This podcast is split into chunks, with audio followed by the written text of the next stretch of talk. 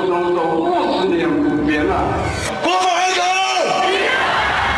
韩国人，民主，韩国人将依法制定香港特别行政区。他曾是英国的殖民地，他走进回归中国的洪流。然而，他还会五十年不变吗？他还是国际金融中心吗？香港的变与不变之间，事实岂能藏乎？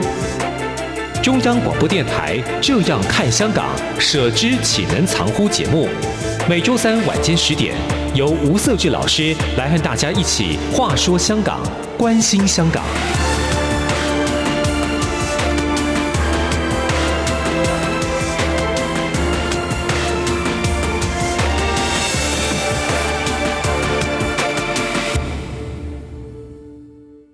各位听众，大家好，这里是中央广播电台台湾之音，你所收听的节目是《舍之岂能藏乎》，我是吴瑟智，欢迎你的收听。我们长期观察两岸以及观察香港的议题，其实国际上很多的非常重要的一个国际性议题，对台湾来讲也是非常重要、值得关注哈。近几年气候变迁的问题以及环保问题、环保意识等等，这个在台湾一些部分的民间团体都有在推动，那政府也非常重视哈。国际上对气候变迁其实有很多的讨论。甚至说，有些国家对于一些该如何去调整碳排放量啊，或者是如何去控制这个气候变迁所导致的地球整体环境上的一个冲击，哈，都有逐步的在进行相关的谈判，甚至有一些相关的讨论，哈。那前不久，在上个月的时候，联合国气候变迁大会呢，它在召开前夕，针对这个气候变迁的问题，就很多的交锋。美国它也试图的在透过气候变迁来跟各个国家建构一些对于未来当中如何去进行相关的一些调整。的相关的谈判跟沟通嘛，哈，中国也是目前在这个气候变迁当中是非常重要的一个角色，因为经济发展的规模使得它也必须面对自己在经济发展的过程当中所付出的一些环境上的代价、态度跟立场。中国国家主席习近平哦，前一段时间在联合国的一个气候变迁大会里面，他也特别的去提到中国在这个气候变迁的态度以及他们既定的目标是什么。今天非常开心哦，能够邀请到两位来宾哈。我们也很长一段时间没有邀请两位来宾来跟各位听众来分享他们的观点哈。那为什么今天会邀请到两位来宾呢？有一个最重要原因是因为我们三位有一个共同的特性。那等一下再跟各位听众讲。我们首先先欢迎台湾民众党公关长吴怡萱，吴小姐你好。主持人好，吴教授好，大家好，我是怡萱。第二位是我们节目常常听到的名字，台北海洋科技大学副教授吴建中，吴老师你好。主持人好，大家好。好，我想这样介绍大家都很清楚哦。我们三位都姓吴哈，那同时呢，本家应该今天这个话题上，大家应该会和乐融融来讨论。但是我想说，大家还是要回到我们对这议题上，跟各位听众传递一下国际的形势，跟台湾可能面对的一些困境，跟台湾需要怎么去面对这个国际趋势当中，该有什么样的角色跟怎样的作为哈。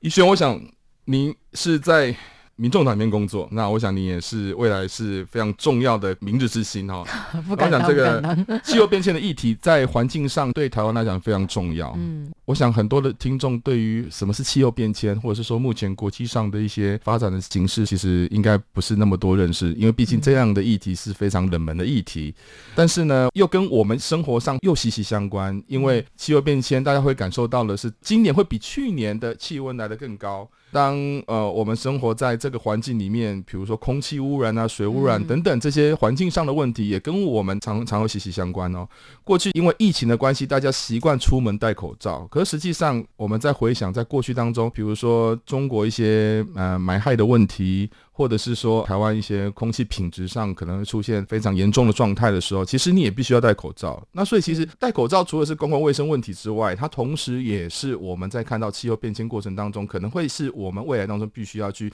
养成习惯的一个生活方式。以轩，你怎么去看气候变迁大会 COP 二十六哈？因为它是进行的第二十六届的讨论哈。那这个国家非常多，主要的国家都出现了，还有一些小国跟岛国，他们都会参与其中，但台湾没办法参加，这是国际上的现实。不过，这表示这个议题需要很多国家来形成共识，跟听众谈谈说，这一次的气候变迁大会里面所谈论的议题当中，有哪一些值得我们来关注的呢？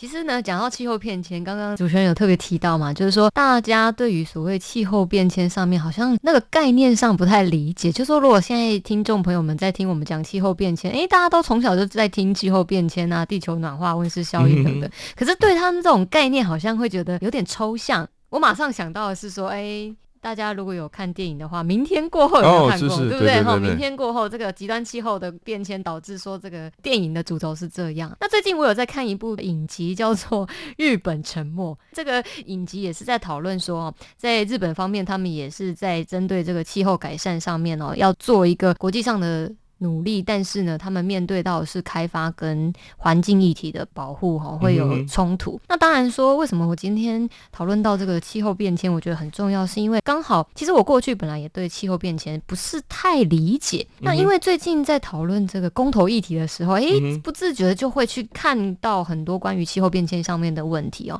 所以我觉得很多议题上面其实都还蛮息息相关的。嗯、那当我们去看到这个气候变迁大会里面他们所谈到的内容。哦，诶，其实真的大会里面的最重要的主题就是我们如何控制地球的温度不要升温超过两度。哦，这是他们在这次的会议上面希望能够达成到了一个目的，好像是二零三零还是二零五零要达到近零碳排嘛。嗯这个温度的方面，他们希望是控制在两度以下啦，就是升温两度以下。那这个对我们来说，哎，好像两度，平常外面这个室温随便就差很大，怎么会说这两度对我们竟然是全人类要一起来努力的一个方向？为什么这么重要呢？对，因为因为这个涉及到非常多，比如说像工业上啊，或者说像经济上啊，或者是说像人类的生存上面呢、啊，都会出现这种碳排放啊，然后燃煤啊，空气污染等等，会让整个地球升温。然后让我们最直接想到就是北极熊可能会没有家等等哈，这种想法。那当然就是说，在这一次的峰会上面，我们其实去做了资料，看了资料，发现说，诶，我觉得第一个我想讲的是说，大国在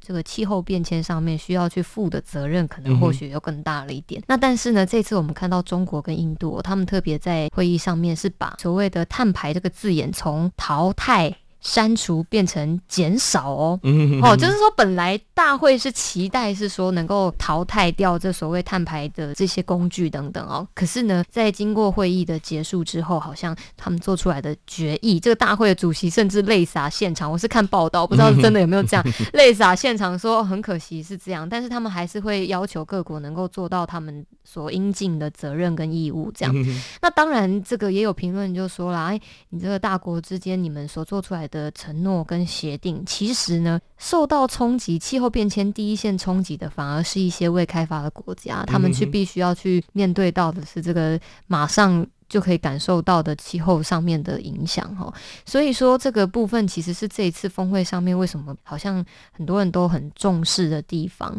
那当然各国都有做出承诺，包含了就是呃有二零五零净零碳排，那当然还有印度是说他们要到二零七零这样哈，每个人设置的这个时程不太一样啊。那台湾在今年的行政院也有推出。相关的政策也是承诺说，我们台湾要做到二零五零近零碳排。嗯、那我觉得很可惜的是，这样就是说，这一次在排名上面，我们好像不是太前面。嗯、但当然，这个跟我们没有办法加入讨论是很有很大的关系，因为他们可能收取到我们的资料不是太过及时。环保署有特别提啊，就是说，因为对方在。搜寻资料的时候，不是拿到太及时的资料，所以导致说这次的排名上面我们比较后面。嗯、啊，那当然他们有做出反应，不过这这真的是让我们意识到一件事，就是说台湾其实也是可以在这个气候上面能够做出一些贡献跟努力。那很可惜，因为我们的这个国际地位上面的关系哦，嗯、让我们可能好像距离大家有一个落差这样子。但当然，这个部分就让我们去讨论到说，其实呢。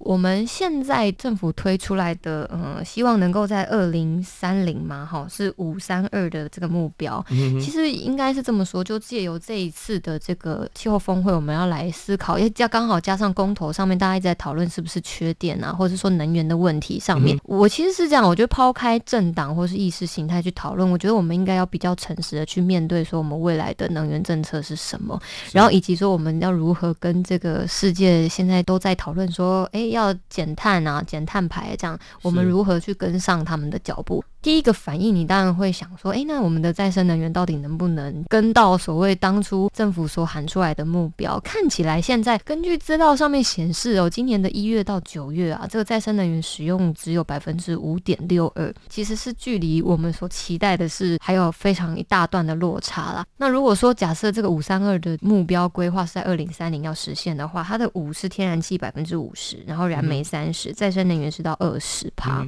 但是这个二十趴似乎你看我们今年的这个趴数好像就差了非常大。的确，这个我觉得也不是说哦，现在换了一个执政党就可以去改善的事情，因为毕竟台湾的地理环境上面，你说太阳能啊、风电啊等等，这里都是跟天然的这个资源上面的取得还是有一定的影响。所以其实我觉得我们今天在这边，我觉得应该是要抛开所谓的政党的倾向，我们一起去共同的面对我们未来如何跟世界接轨，然后如何去达到能源的这种开发，或者是跟环境上面的保育、永续发展是可以接轨的。嗯当然，就是说，其实还是要去讨论到，因为我觉得政府的推动还是蛮重要的。当我们二零一五年巴黎气候协定在讨论的时候，其实，在那之后，我们可以看到的是整个世界的趋势都是在发展绿电嘛，那发展那个绿色能源等等。当然，它就会创造一些商机。那所以未来其实哦，有没有可能继续创造？不一样的下一步的商机，其实我觉得这也是一个我们可以去思考跟期待的。那透过这个创造市场上的商机，然后进而的去让环境永续的议题可以继续发展下去，我觉得是一个很好的切入点。很具体来想，包含的是像是发展洁净技术、洁净能源技术，像是电动车。因为我想跟两位分享一下，我现在就是因为上班啊都骑共享机车。哦，是是是，对，我觉得共享机车这件事情在台湾大概是。一年前开始使用，我觉得慢慢的开始蓬勃起来。对，当然也不是说要宣传这个某一个特定的厂商，只是说我觉得共享机车这件事情在台湾必须要逐渐的被重视跟落实。嗯、那还包括的是说电动机车的问题，也是政府能够在电动机车上面能够多做一些琢磨，比如说设置这种充电站能够更加的方便的话，或许我们每一个人，大家讲到这个气候变迁很大的议题，不知道该怎么去做努力的时候，其实从生活。日常中好像就可以尽一点点小小的心力，共享交通工具其实也是一个非常好的思考的点呐。哦，那再包括是像电动机车这样子能够推广的话。我们未来如果说让这个共享电动机车可以更加普及，可能可以降低一些空污也说不定。是宜轩讲的非常好，我非常认同。原因是因为第一个，其实气候变迁问题跟政治色彩其实没有关系，没错哈。所以我们更需要的是说，不管从国际趋势来讲，或是从我们所面临的环境上的问题，应该都要有一个更宽阔的，或者是说跳离这个政治上的一个包袱也好，进行很客观的讨论哦。所以建忠你怎么看？刚刚宜轩提到就是说，我觉得其实有一个问题，我觉得蛮。适合来谈的，我们常常谈环境跟经济哈，有时候在过去讨论好像是冲突的，你要去抓那个平衡非常困难。但是呢，其实某个程度上，在追求环境保护的过程当中，如何去刺激这个所谓的商机，尤其刚才宜萱有提到这个共享机车的概念，其实某个程度上，它是在呃一般民众的生活当中，透过这个生活的习惯来去促进环保的意识，同时又可以带动某个程度上这个经济发展的一些新的动能。你怎么去看这个未来当中会是一个台湾的趋势吗？我想哈，我们作为一个台湾人，当然我们只有一个台湾，我们也只有一个地球。但是，诚如主持人所讲，其实这都是大家所呃居住的一个环境。那刚刚宜萱其实也提到，就是说，那台湾的这一条路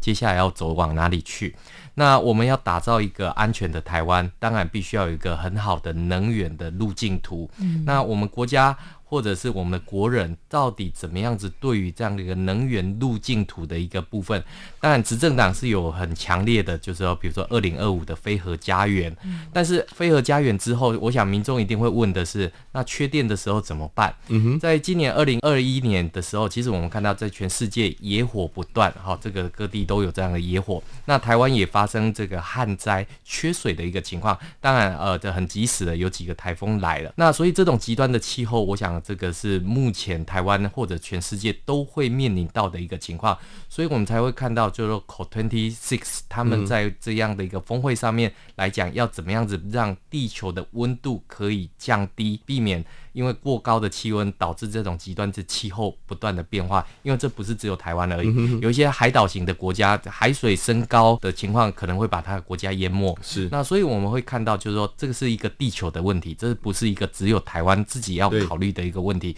所以台湾如何达到这样的国际标准，那甚至于还要超前国际的一个呃做法。所以我觉得我们是需要一个非常明确的能源政策的一个路径图。确实哦，我觉得台湾现在。目前看到了形势跟现况哦，在国际形势上，我们确实是进入到一个必须要面对未来如何永续发展的问题哦。我们先休息一段时间，再回到节目里面来。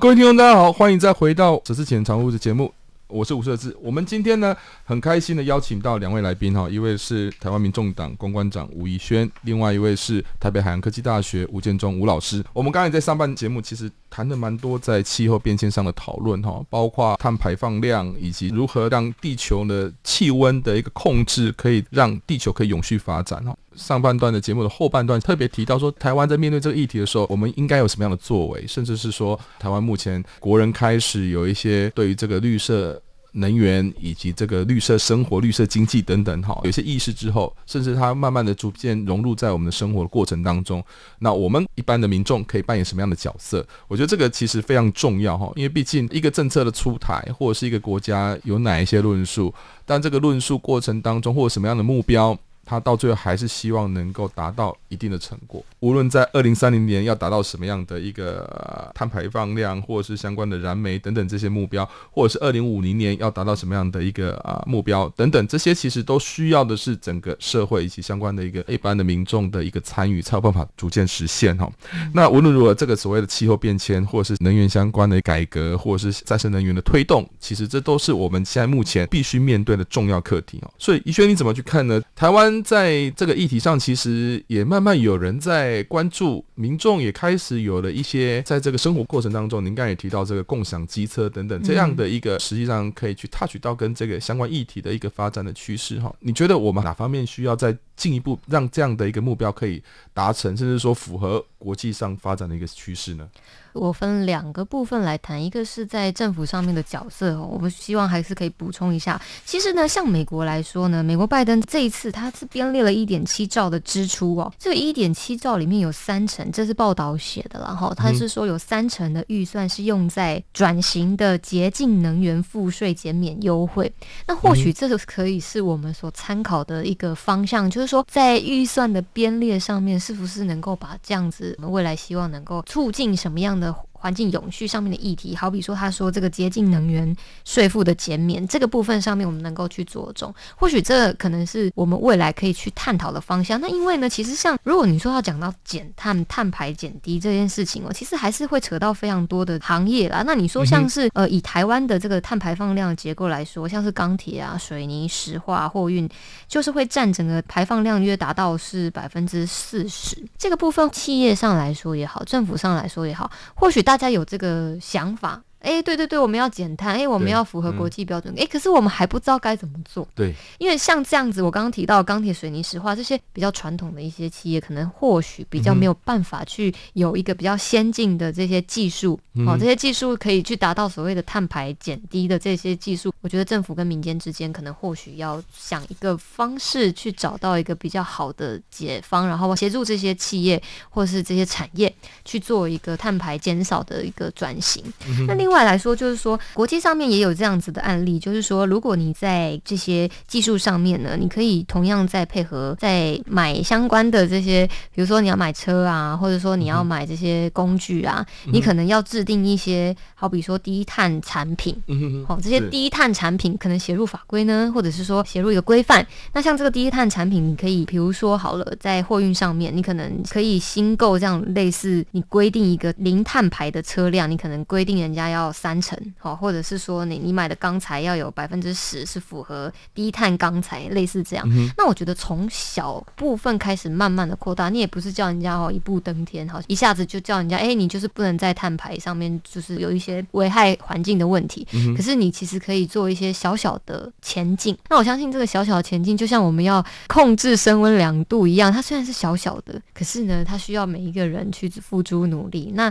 当然，这个努力需要一个。推动的引擎，那这个引擎是谁去担任那个角色？我觉得也是蛮重要的。嗯、那世界各国现在看起来像是政府扮演的角色，或许会比较重要。我们可以知道说，今天我们在讨论这个议题，听众朋友们可能第一天或者说第一次接触哈、嗯，第一次听到有这样子的气候峰会。其实也有数据显示，其实大概就十趴啦，十趴的人知道说，哎、欸，我们在讨论这种近邻转型的政策上面，政府有做了什么事情，这样以及说未来的能源政策上面，真正能够去深入了解的。台湾人民、台湾公民可能真的也不多，如何去让这件事情变得更加的踊跃去讨论？其实各国也都有在做类似这样的倡议哦。比如说呢，大家知道以前雅典都会有那种公民大会嘛，哈，他们可能希望就是说，哎、欸，各国现在也有在做这种类似气候的公民大会，因为大家觉得气候是每一个人的责任跟每一个人所必须要知道的东西，所以他就邀集了非常多，不管是农民、各行各业的人，其实都可以来谈他对气候上面的想法，借此可以凝聚每一个人的参与感。的确有这样子的案例哦，曾经有个地方举办了一个发表会，那这个发表会里面呢，有像是白领的阶层啊，他可以用一首诗哦来讲他对气候的看法。当然也有呃没有受过教育，但是他从事的是比如说农业生计产业的呃农民们哈，他们在印度上面可能受教的程度不高，可是呢，他对于这个气候上面影响到他的生计的。影响其实他可以侃侃而谈的，好比说他可能觉得说，呃，这个气候在他这个工作历程里面经历了哪些的变化，导致他的收成或是说他的营运方式有所改变。就是说，大家要打破那种好像气候就是一些精英的人要去了解的事情这样子的一个想法哈。这样子的公民大会在世界各地。其实一直有在做，就是说邀集不同的这种团体，甚至不同阶层的人一起来讨论。那每一个人都可以讲他所经历的、他所认知到的气候相关的议题。那我觉得台湾在这方面，就我自己个人同温层来看了哈，好像真正会去办这所谓气候或者说关心气候的，应该就是一小撮人。所以其实台湾在这一块上面，当然就是说，你说公众议题的讨论，大家对政治会比较有兴趣，但对气候，它其实也是一种公众议题。那但是讨论的程度相对来说没有这么高哈。那所以如何去唤起大家对于这个是有兴趣的讨论，就是说我可以去讲我想讲的，然后呢，让大家能够。重视的这种讨论方式，或许也是我们未来可以思考人民如何做出贡献的地方。嗯。为什么？就是说，台湾当然这几年觉得这个议题很重要，可是，在社会上的讨论，或者是说啊，不管是公民团体，或者是公民社会里面，在针对这议题的讨论，却好像使不上力来。尤其，尤其是我们看到这次公投，其实蛮多涉及到跟环境有关系，或者是涉及到这个能源有关系，好像大家在这一块的认识上，好像也不是那么的深入。建中你怎么看？刚刚宜轩这边也提到，我们其实看到很多国际的这个经验，现在看到台湾有这个四项公投的这个部分，其实也引起国际之间非常高的一个关注。关注的点当然就是在正反双方里面，他们如何透过。这样的一个沟通跟对话的过程当中，然后找寻到一个国家未来，不管是能源啊，或者是气候变迁的这个方向的一个努力。早期其实我们知道，在台湾，刚刚主持人也提到，环境啊，或者是跟经济之间，好像是一个不相容的一个对立面。可是我们像现在看到台湾在这一次包含四项公投里面，不管是合适也好，或者是早教的这个议题，其实我们都可以看到，让更多的人在这种呃公民参与的过程当中，包括了我们看到，像早期在讨论就是合适要不要这个续建，或者是合适要不要重启的时候，比如说有一方他可能主张啊，这个台电会长电，但是我们看到在政府透明公开了之后，包含把这个台电的这些数据都摊出来给大家看，所以包括像长电啊。或者是对于议题不理解的一个部分，其实我们看到，其实台湾真的在国际社会的这种民主制度之下，程度是非常高了。比如说，你现在到台湾任何的一个角落去，那一些阿公阿妈，甚至于这个婆婆妈妈，都可以告诉你 mRNA 是什么样的一个部分。这个在国际社会里面大概是很少的。当然，我们也看到这一次气候峰会里面，台湾很可惜了，是只能在场边参与这样的一个活动。可是我们都知道，就是说台湾的经验为什么可以？或者是说台湾经验为什么要推广到国际社会里面来？除了防疫之外，在现在疫情之下，其实台湾在经济还有用电的这种使用上面，如何去达到或者是追求台湾的下一个阶段的目标？因为执政党已经喊出来二零二五非核家园，那没有核电之后，那台湾的呃能源到底要怎么走？因为现在国际社会就规范哦，二零三零要达到碳达峰。拜登他也提出来，就二零五零年要达到净零排放。嗯、那台湾不可能置身事外，非核家园之后，那接下来台湾的能源政策要转向绿能的时候，那到底是什么样的一个部分？嗯、所以我们看到民众很关心，这不管是空气也好，或者是身体的健康状况，我们看到台湾很多民众现在都能侃侃而谈，嗯、而且是对于你的意见，它是可以有对话。可以反驳的一个部分，当然民主社会最终还是以投票来决定，所以我们看到在这一次里面，包含正方也好或反方也好。都抢尽所有的这些努力，希望能够说服对方。但是我们也要看到下一个阶段里面，所有的政党也好，或者是政治人物，到底怎么样去提出一个符合台湾下一个阶段，包含国际的要求都已经来了，你不可能说你置身事外。我们接下来我们会看到，比如说台积电很棒，但是它的产品要卖到全世界去的时候，碳关税。各国都会要求，那所以一个负责任的政治人物、负责任的政党，他一定要告诉民众，他的能源政策是什么？对于气候变迁下一个阶段的规划是什么？我们知道，比如说像台北市政府或新北市政府，甚至于中华民国政府，都对于联合国的永续发展政策里面，都不断的去自我去检视，怎么样符合这样的一个国际的一个潮流。所以我觉得哈，除了看国际的经验之外，台湾的经验。其实也可以分享给国际社会，可是现在台湾因为没有办法加入这样的一个国际社会，或者是被排除在气候峰会之外。嗯、可是我们看到台湾并没有因此自己而放弃，嗯、反而很努力的，我们自己也组团到苏格兰去分享这样的一个经验。我们也看到有很多国家在声援台湾，不管是在气候变迁的上面的努力，或者是在公民参与的一个部分来讲，都有非常多的积赏。所以我觉得台湾有非常好的这样的一个民主制度，如何透过公民参与，如何开放。透明的对话，达到这样的一个基础，我觉得这个是下一个阶段台湾可以分享给社会的一个部分。确实，因为我们在十二月的九号、十号就要去参加美国所主办的民主峰会嘛，哈。那我想，民主的概念呢，不是只有投票，而是在于说如何建立公众在针对公共政策或公共议题上有充分的讨论，甚至在这个政策研拟过程当中能更加的透明化。其实要如何让民众更加的重视相关议题，其实我蛮认同刚刚以轩有提到，就是说你应该要让民众在实质的生活当中能够除了参与之外，其实也要产生一些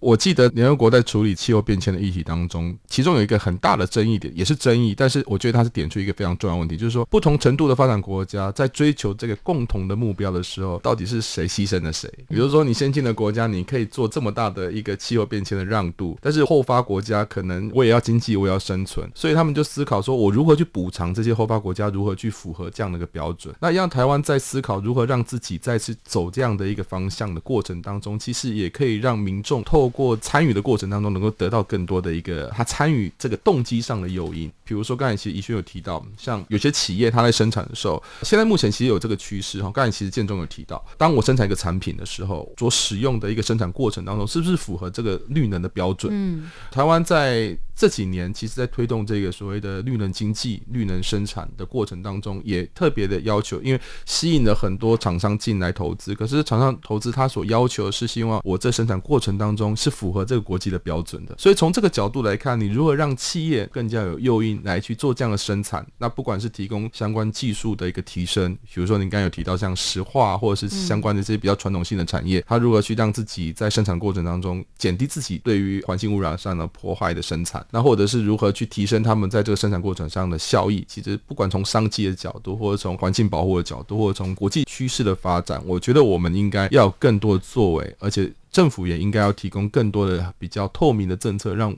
民众或者是让企业能够有更多机会去，或者是更深入的了解如何去配合，feel 出感动，让爱飞翔，带您认识台湾文化之美，RTI。